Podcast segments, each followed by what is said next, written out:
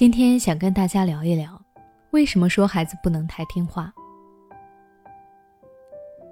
有很多家长都希望自家的孩子能够听话一点，在他们眼里，听话懂事的孩子才是好孩子。甚至有的家长会来问我，要怎么做才能让自家的孩子变得更加听话一些？对于这部分家长的问题，我的回答一般是：我们不能让孩子过于听话。孩子也需要有适当的叛逆。为什么这么说？下面我就从三个方面来解释一下。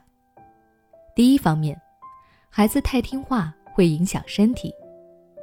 首先，这对于孩子的智力发展有影响，因为如果孩子过于听话，那么他不论做什么事都不会自己动脑，不知道怎么思考，就等着别人来安排自己。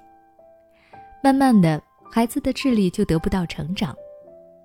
除此之外，孩子六到十二岁是脑源系统发育的关键时期。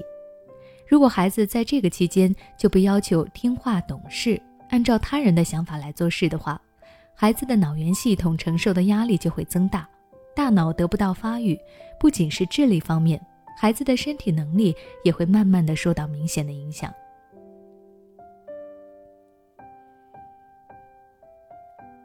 第二个方面，孩子太听话会没有主见。很多家长喜欢事事帮孩子安排好，有的时候孩子提出了自己的想法以后，家长就会反对，要求孩子听话，按照自己说好的来。这样一来呢，也许孩子能少走弯路，顺着家长的想法去成长。但是长久以后，孩子会变得没有主见。就算以后你让孩子自己做决定，他也只知道等着你的安排，自己拿不定主意。第三个方面，孩子太听话，成年后会无法独立。德国心理学家海查做了这样一个实验，对二到五岁有着强烈叛逆倾向的一百名儿童和没有叛逆倾向的一百名儿童跟踪观察。直到他们的青年时期，结果发现，有叛逆倾向的一百名儿童里面，长大后百分之八十四的人意志坚强、有主见和独立分析决断的能力；而没有叛逆倾向的儿童中，长大以后只有百分之二十六的人意志坚强，其余百分之七十四的人遇到事情都不能够独立承担责任。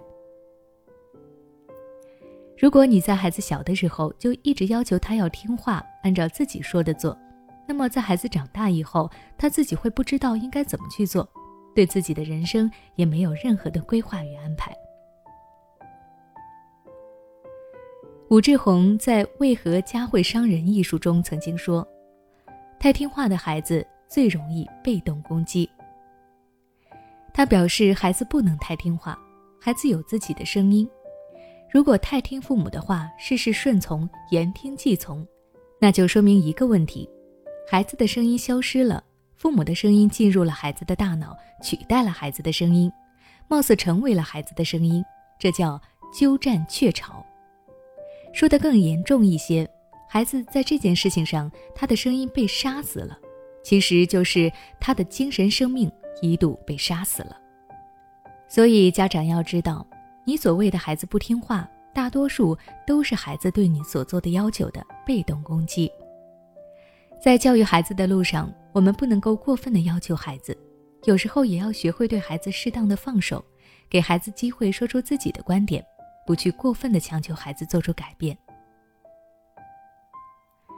我们今天的分享到这里就结束了。如果你想了解关于孩子听话的相关内容，欢迎关注我的微信公众号“学之道讲堂”。回复关键词“听话”，就能查看到更多教育知识了。